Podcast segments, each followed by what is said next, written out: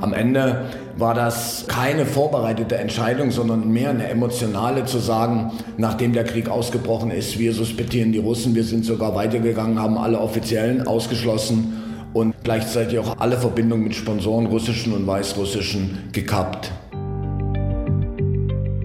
Wie soll ein Sportverband reagieren, wenn eine Atommacht ein Nachbarland brutal überfällt?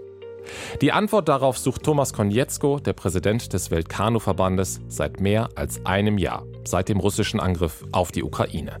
Die erste Reaktion, das habt ihr gerade gehört, das war der Komplettausschluss von russischen und belarussischen Sportlerinnen und Sportlern aus dem Weltsport. Aber obwohl in der Ukraine immer noch Zivilisten von Raketen getötet werden und Russland Teile des Landes besetzt, ist die Isolation von Russland im Sport vorbei, weil das IOC seit März empfiehlt, einzelne Russen und Belarussen wieder teilnehmen zu lassen unter Auflagen.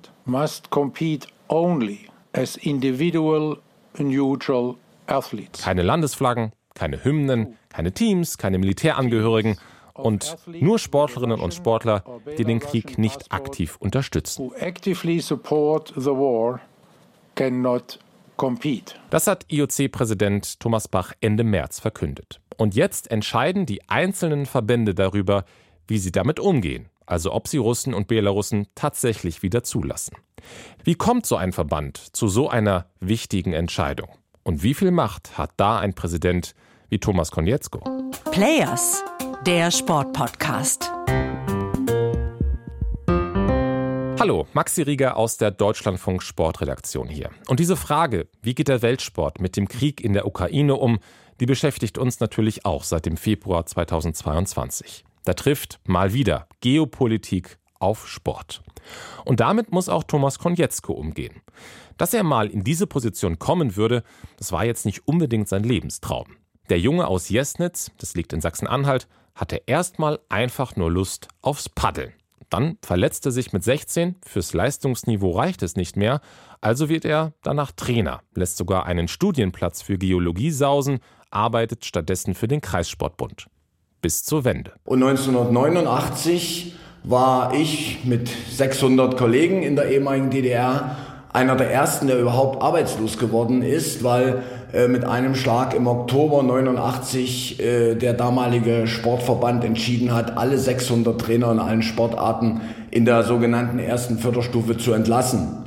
Da stand ich dann da und habe gesagt, was mache ich jetzt und, und habe dann versucht, äh, mir eine neue Existenz aufzubauen, aber immer mit dem Ziel, wenn du es dir mal leisten kannst, kommst du zurück als Trainer. Ist dann nicht ganz so aufgegangen. Das ist aber ein bisschen ein Understatement, denn Konietzko wird in den 90er Jahren wirklich erfolgreicher Unternehmer. Seine Firma für Außenwerbung hat inzwischen rund 500 Mitarbeiterinnen und Mitarbeiter. Und wegen dieser wirtschaftlichen Kompetenz wird Konietzko dann auch nicht Trainer, sondern er wird gefragt, ob er den Kreissportbund sanieren kann. Und damit beginnt die Funktionärs-Ochsentour. Erst Kreissportbund, dann Vizepräsident im Deutschen Kanubund, dann Da-Präsident, dazu auch Vorstandsmitglied im Europäischen Verband, danach Vizepräsident im Weltkanuverband. Und dann ist absehbar, dass der vorherige Weltverbandspräsident 2021 abtreten wird und Konietzko arbeitet darauf hin, sein Nachfolger zu werden. Er organisiert in Europa zum Beispiel eine Sammlung von alten Booten, die dann in Afrika und Asien nochmal genutzt werden können. Mit solchen Aktionen holt er die dortigen Verbände auf seine Seite. Es war nie äh, die Lobbyarbeit, wie man sich vielleicht vorstellt, in Hinterzimmern äh, an Bars, äh, dann da äh, mit Leuten zu trinken und sie zu überzeugen, eine Stimme abzugeben, sondern ich wollte es tatsächlich immer mit, mit, mit Leistung erreichen, dass die Leute sagen, ja, wir unterstützen dich. Im November 2021 erreicht Konietzko dann dieses Ziel. Mit 94 zu 6 Stimmen gewinnt er die Wahl zum Präsidenten und ist jetzt nur einer von zwei deutschen Weltverbandschefs. Vier Monate später beginnt der russische Überfall auf die Ukraine. Hat eine große Offensive gegen die Ukraine gestartet. Seit der vorigen Nacht rücken Truppen auf mehrere Landesteile vor. Und der Sport reagiert. Wettbewerbe in Russland abgesagt, Sponsorenverträge aufgelöst. Bei den Paralympischen Winterspielen in China werden Russland und Belarus nach einem Hin und Her ausgeschlossen. Und auch beim Kanu-Weltverband gibt es schnelle Maßnahmen. Aber schon da gibt es laut Konietzko nicht von allen Seiten sofort Zustimmung. Schon am Anfang war es so, dass ich merkte, dass es eine unterschiedliche Wahrnehmung auf diesen Krieg gibt und nicht alle unbedingt äh, der gleichen Meinung waren, dass wir jetzt die Russen und Weißrussen suspendieren sollten und, und alle Wettkämpfe absagen. Da gab es die Empfehlung des IOC, das hat mir es leichter gemacht. Das IOC empfiehlt nämlich direkt nach dem Krieg russische und belarussische Sportlerinnen und Sportler nicht an Wettbewerben teilnehmen zu lassen. Und am IOC als Ausrichter der Olympischen Spiele orientieren sich natürlich die einzelnen Weltverbände von der Leichtathletik, Schwimmen oder eben Kanu. Aber ein Weltverband ist ein kompliziertes Gebilde. Die europäischen und nordamerikanischen Verbände haben beim Kanu-Weltverband zum Beispiel keine Mehrheit in den wichtigen Gremien. Das merkt auch Konietzko. Zwei Drittel der Verbände und auch der Vertreter in, in, in meinem Board sehen diesen Krieg, den wir als der, der schrecklich ist, den wir als so schrecklich empfinden, mit ganz anderen Augen. Und je weiter weg, desto mehr haben die andere Probleme und Argumente. Und er erzählt mir, wie tief das Misstrauen in vielen Teilen der Welt gegenüber europäischen Verbänden sitzt, vor allem in den Ländern, die früher Kolonien waren. Die sagen, ach, ihr Europäer, ihr Überheblichen, warum nehmt ihr diesen Krieg so ernst und habt euch nie um die Kriege gekümmert, die in den letzten Jahrzehnten in der Welt waren? Äh, äh, es ging bis dahin, dass das vorgeworfen wird, ja, ihr mit eurem kolonialen Denken. Und hier wird es dann langsam wirklich kompliziert. Denn wie argumentiert man gegen dieses Gefühl an? Und wenn ich jetzt mal an den Irakkrieg denke, im Grunde war das auch ein Angriffskrieg der USA. Damals hat niemand gefordert, dass bei den Sommerspielen in Athen die US-Sportler ausgeschlossen werden. Aber gleichzeitig hat Russland wie kein anderes Land in den vergangenen Jahrzehnten die olympische Bewegung für seine Zwecke instrumentalisiert und Kriege gestartet, während die Welt noch von Olympischen Spielen abgelenkt war. 2008 in Georgien, 2014 auf der Krim, direkt nach den Winterspielen von Sochi und dann 2022, direkt nach den Spielen in China. Müssen da dann Verbände nicht irgendwann die rote Linie ziehen, wie zum Beispiel die Athletenvereinigung Athleten Deutschland fordert? Und was ist mit einzelnen Sportlern, die zwar einen russischen Pass haben, aber sonst praktisch keine Beziehung zu ihrem Heimatland? Sollen die ausgeschlossen werden? Oder was ist mit belarussischen Sportlerinnen, die sich sogar in der Oppositionsbewegung engagieren? Das sind alles Fragen, die wir auch in unserer Redaktion diskutieren. Fragen um Werte. Und auf Werte wie Frieden und Gemeinschaft verweist ja auch gerne das IOC. Deshalb bin ich echt über folgende Aussage von Thomas Konietzko gestolpert, als ich ihn im April in unserem Sportgespräch zu Gast hatte. Und da äh, müssen wir jetzt auch, so schlimm wie das klingt, über den Tag und den schrecklichen Krieg im Moment hinausdenken. Was heißt das denn, wenn wir jetzt unsere europäischen Werte durchsetzen und sagen, wir wollen ausschließen gegen zwei Drittel der Weltgemeinschaft, die sagt, nee, wir wollen die Sportler dabei haben. Wir laufen Gefahr, dass wir das Modell der olympischen Bewegung beschädigen, ja sogar äh, auf den Prüfstand stellen, weil wir dann irgendwann nur noch werteorientierte Spiele haben. Nur noch werteorientierte Spiele haben. Als ob das was Schlechtes wäre fand ich sehr bemerkenswert, dass Konietzko das so sagt. Übrigens auch nochmal kurz darauf im ZDF Sportstudio. Denn wie gesagt, Außer den Kirchen gibt es wahrscheinlich keine Institution, die so gerne über Werte spricht wie das IOC. Gerade die Olympischen Spiele werden ja vom IOC mit Werten aufgeladen. Da gibt es eine extra UN-Resolution, die zum Waffenstillstand während der Spiele aufruft. Und diese größere Idee von einem Sportfest, das Frieden stiftet, das ist ja auch ein Verkaufsargument des IOC. Und das IOC beruft sich da sehr explizit drauf.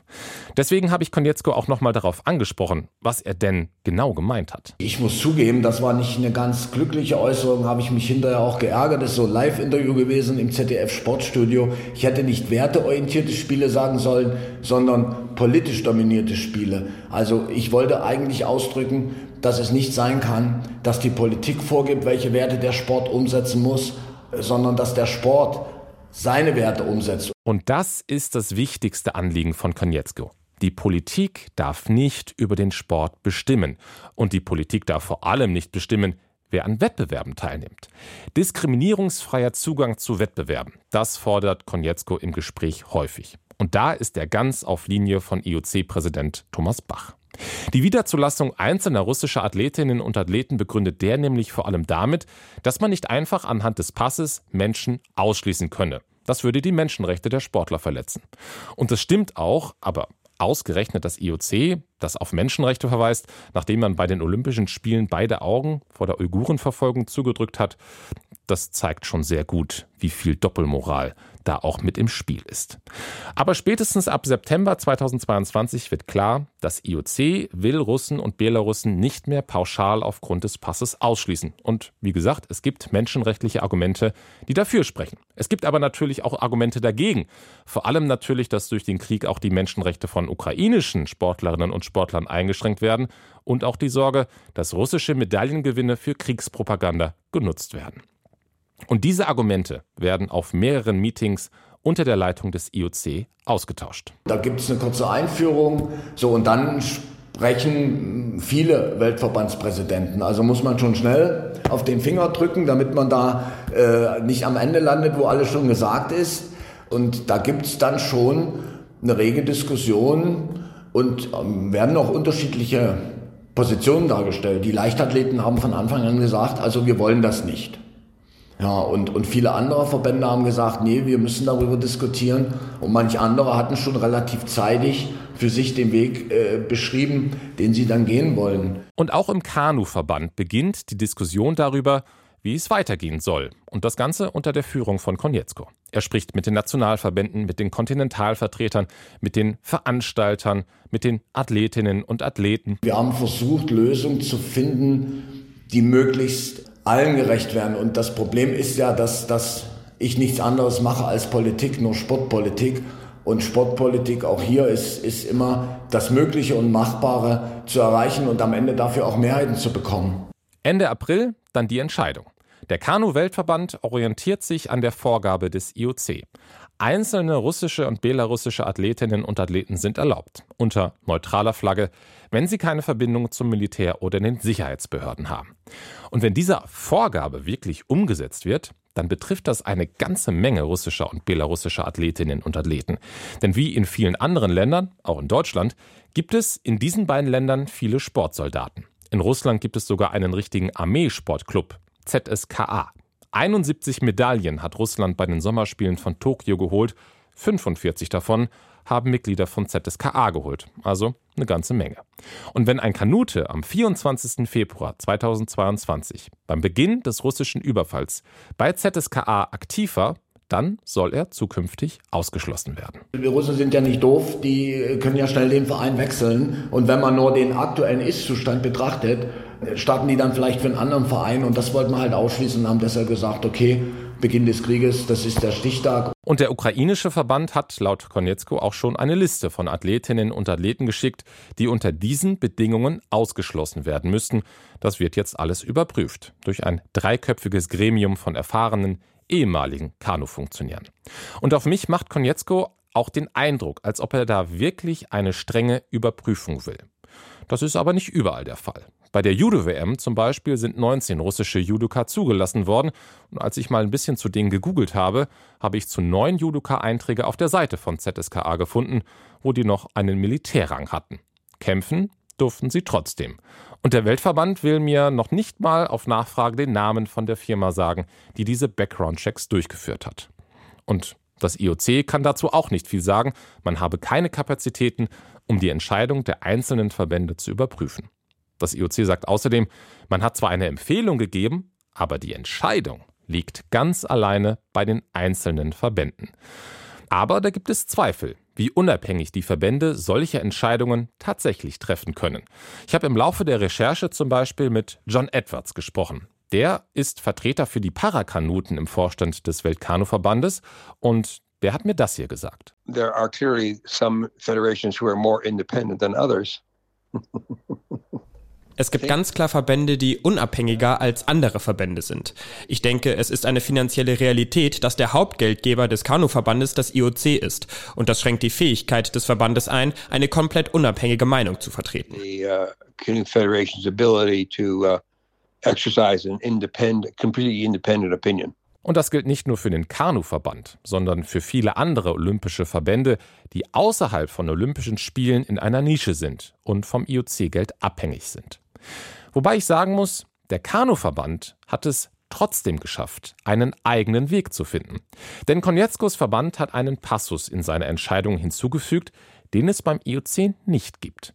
Wenn ein Ausrichter von einem Event sagt, wir können die Sicherheit des Wettbewerbs und der Athleten nicht garantieren, wenn Russen teilnehmen, dann akzeptiert der Weltverband, wenn bei diesem Event Russen doch ausgeladen werden. Wir bitten alle unsere Ausrichter, die Bedingungen zu schaffen, dass neutrale Russen teilnehmen können. Wenn sie es dann aber nicht können, wenn sie befürchten, dass es Demonstrationen gibt, wenn sie befürchten, dass sie Sicherheitsmaßnahmen dort, dort umsetzen müssen, die sie einfach nicht leisten können, dann werden die Russen nicht teilnehmen und dann können die Ukrainer teilnehmen. Und als Konietzko mir das erzählt, muss ich dann doch ein bisschen schmunzeln. Denn das ist schon recht geschickt. Offiziell hat der Weltverband die Russen nicht ausgeschlossen, de facto werden sie aber sehr wahrscheinlich bei den wichtigsten Rennen zumindest in diesem Jahr nicht antreten können, denn die finden in Europa statt. Die WM in Duisburg zum Beispiel. Wir haben auch Signale aus Europa, äh, wo abzusehen ist, dass wahrscheinlich Russen nicht teilnehmen werden, auch an der Olympia-Qualifikation. Damit nicht auch im nächsten Jahr in Paris starten können. Und auch der Veranstalter, der Deutsche Kanuverband, sagt mir, sobald die offizielle Anfrage vom Weltverband kommt, wird man zurückmelden, dass man nicht sicher gehen könne, dass die Veranstaltung nicht gestört wird, wenn neutrale russische Athleten antreten werden. Und das würde dann ein Ausschluss bedeuten. Ein Ausschluss von Russland auf Umwegen. Ich habe es schon gesagt, bei uns in der Redaktion diskutieren wir auch darüber, wie man mit Russland im Weltsport gerade umgehen sollte. Und da würde mich auch sehr freuen, eure Meinung zu hören. Schreibt uns die gerne an players.deutschlandfunk.de. Und wenn ihr die Argumente pro und contra Zulassung nochmal vertieft hören wollt, dann empfehle ich euch das Sportgespräch, aus dem ich hier auch schon kurz was gespielt habe, mit Thomas Konietzko und Lea Krüger von Athleten Deutschland. Das ist das Sportgespräch vom 2. April, findet ihr in der DLF Audiothek. Danke hier fürs Zuhören und bis zum nächsten Mal.